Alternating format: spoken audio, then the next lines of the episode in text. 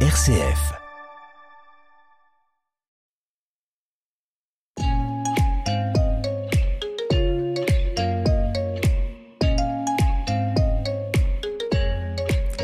Alors qu'il était tout juste titulaire d'un master de psychologie de la culture et des religions à l'université de Nijmegen aux Pays-Bas, Stein von Oosteren a débarqué en France pour l'amour des philosophes et du français et il ne l'a plus quitté. Ce grand Hollandais, oui, il mesure 2 mètres, promène son regard distancié sur la France et s'embarquant chaque jour sur son vélo utilitaire pour rejoindre l'ambassade des Pays-Bas où il travaille en tant qu'attaché diplomatique auprès de l'UNESCO, la question de l'acceptation du vélo en France lui a paru comme le chantier d'ampleur à mener, peser dans le débat public pour convaincre les décideurs de faire une France à la mobilité durable et en particulier une France cyclable. Après avoir créé l'association Fontenay aux Roses à vélo, il est devenu porte-parole du collectif Île-de-France à vélo et aujourd'hui conférencier dans tout l'Hexagone pour accompagner la projection du film Why We Cycle et signer son livre paru au printemps et pourquoi pas le vélo, envie d'une France cyclable. Comme une planète, le magazine de l'écologie sur RCF. Bienvenue Stein von Osteren. Pour démarrer notre émission, vous allez nous lire un texte qui vous tient à cœur et vous allez nous expliquer pourquoi.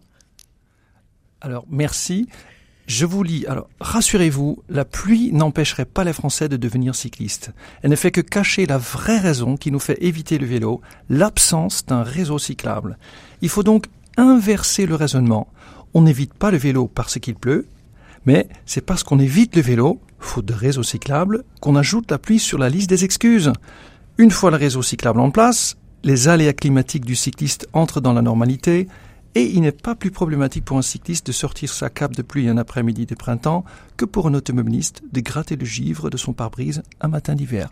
Voilà le secret de la France bientôt cyclable. On va changer d'automatisme. Voilà, ces dernières phrases, je viens de la rajouter. Mais le principe, c'est que, en fait, j'aime cette citation euh, parce qu'elle montre le piège. Et le piège, c'est qu'on est dans un système d'habitude bah, que par nature, on ne met pas en question parce que ce sont nos habitudes, justement. Et euh, il y a toujours, il y a que des, des moments disruptifs qui peuvent nous amener à l'échanger. Ça peut être national, ça peut être une épidémie ou une grève, ça peut être personnel, un changement de travail, de, de, de logement, ou même le fait d'avoir des enfants, par exemple, euh, ou mon livre. Moi, j'espère que mon livre sera ce moment disruptif pour les Français ou les personnes qui vivent dans le monde francophone pour changer de vie, changer de ville. Alors, effectivement, votre livre va encourager, en fait, les personnes qui voient le vélo de loin de se dire, mais oui, mais pourquoi pas moi, et changer son regard. Vous l'avez dit, c'est très important. Mais votre croisade aussi, elle est vers les élus, parce que les élus, c'est difficile à convaincre, me semble-t-il. Ce sont eux qui décident euh, de nos rues et euh, de notre ville en général, de l'aménagement. Et donc, ils ont besoin, en fait, on les a choisis. Il faut jamais oublier que les élus ne sont pas nos boss, ce sont nous leurs boss. Et nos boss, ils ont besoin de savoir euh, ce dont on a besoin pour qu'ils puissent aménager la ville pour nous. Et c'est ça qui a changé, notamment lors du baromètre des villes cyclables en 2017. C'était la première fois que la France a pu s'exprimer sur la qualité de ces villes en matière de vélo. Et quand les citoyens se s'expriment de façon organisée, de façon bien argumentée, de façon constructive, et c'est exactement ça qui est en train de se passer, ben les, les élus vont se dire tiens, il y a, un projet, comme par exemple le projet RERV que nous, les citoyens du collectif Vélo de France, avons dessiné pour notre région, pour le rendre cyclable. Et c'est comme ça qu'on peut vraiment, en tant que citoyen, changer son territoire. C'est pas si facile que ça, parce que euh, sur les 300 associations d'usagers du vélo, peu réussissent à, à dire, euh, à, faire, à convaincre les élus pour dire, euh, bah, écoutez, sur cet axe principal d'agglomération, il faut faire une vraie infrastructure, infrastructure cyclable. Alors d'abord, je voudrais vous poser la question, qu'est-ce qu'une bonne infrastructure cyclable? Et comment une faire?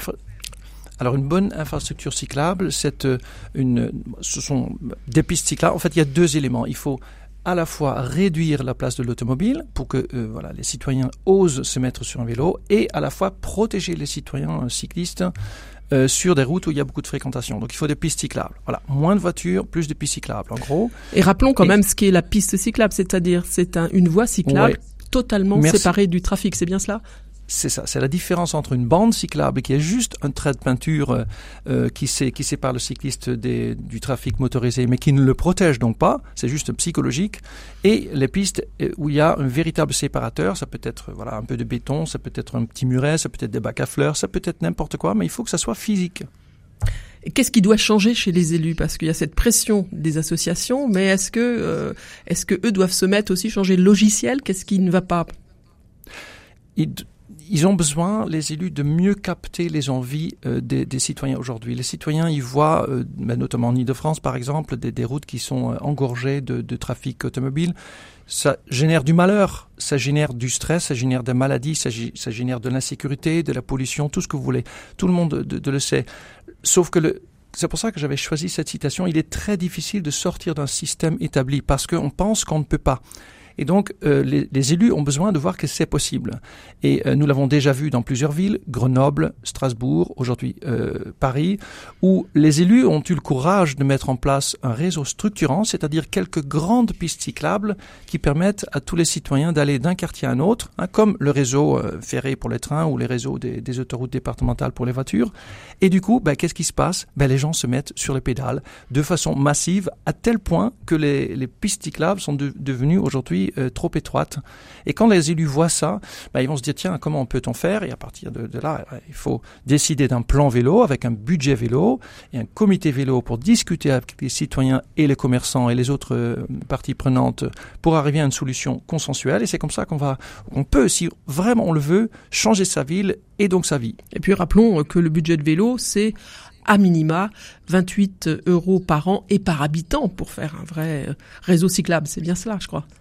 C'est exactement ça. Pour donner un chiffre qui est assez euh, hallucinant, aux Pays-Bas, on investit euh, 510 millions euh, de d'euros par an pour euh, le vélo et ça économise 19 milliards de dépenses en matière de, santé par exemple. C'est énorme parce qu'on a aujourd'hui aussi, bah, ça ne se voit pas très facilement, mais on a une crise de, de sédentarité.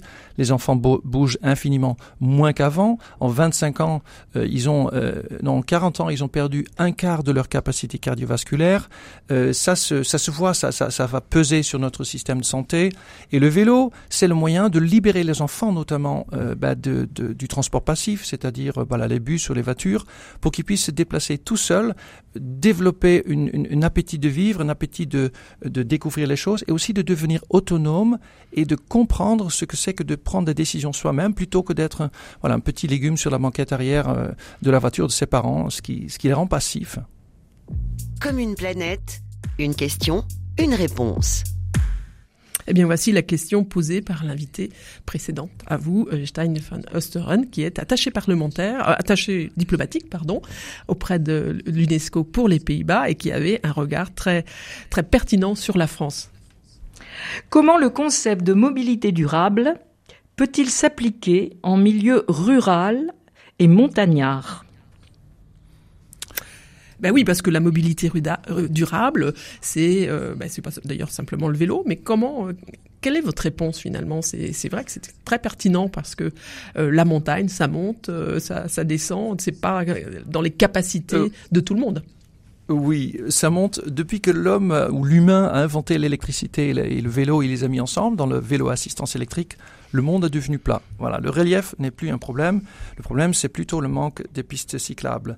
Mais il faut aussi casser un mythe. C'est le mythe qui consiste à croire qu'en France ou par, partout dans le monde, euh, lorsqu'on habite à la campagne, on ne sort que de chez soi pour faire 30, 40 ou 50 bornes en voiture.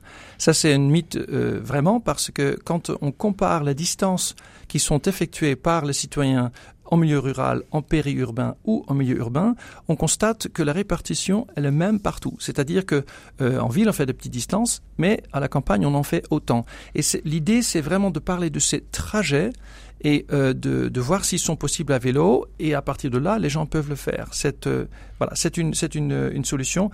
Il y a aussi ce qu'on appelle euh, la chaussée douce, la chaussée pour la circulation douce.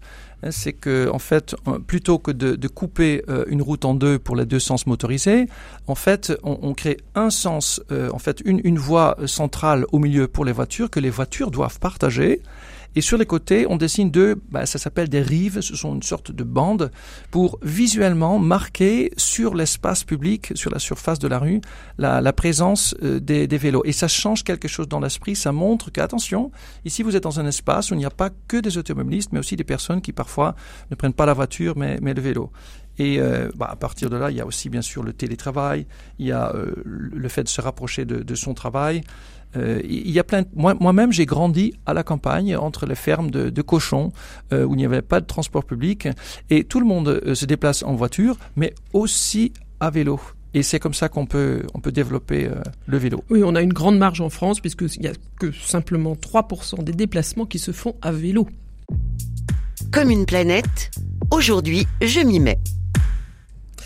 Et alors donc, euh, Stein van Oosteren, est-ce que vous avez quelque chose à nous proposer ou à proposer à tous nos auditeurs euh, pour s'y mettre, pour aller dans la transition écologique?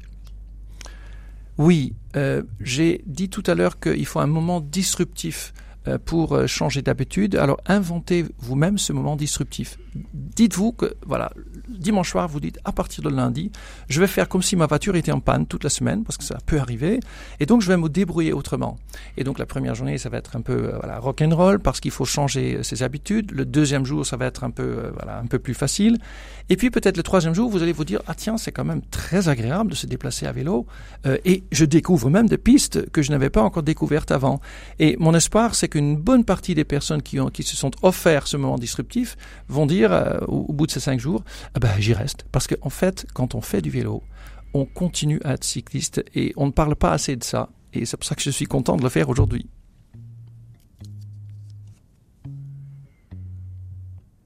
Eh bien, merci euh, Stein von Oesteren pour euh, votre regard affûté, critique, mais aussi euh, bienveillant qui doit convaincre les élus et puis aussi nous-mêmes, hein, tout le monde, euh, de cette gymnastique de l'esprit pour changer nos comportements, charger pour aller vers une mobilité durable et puis pourquoi pas, bien sûr, pour le vélo qui doit devenir finalement une évidence en France.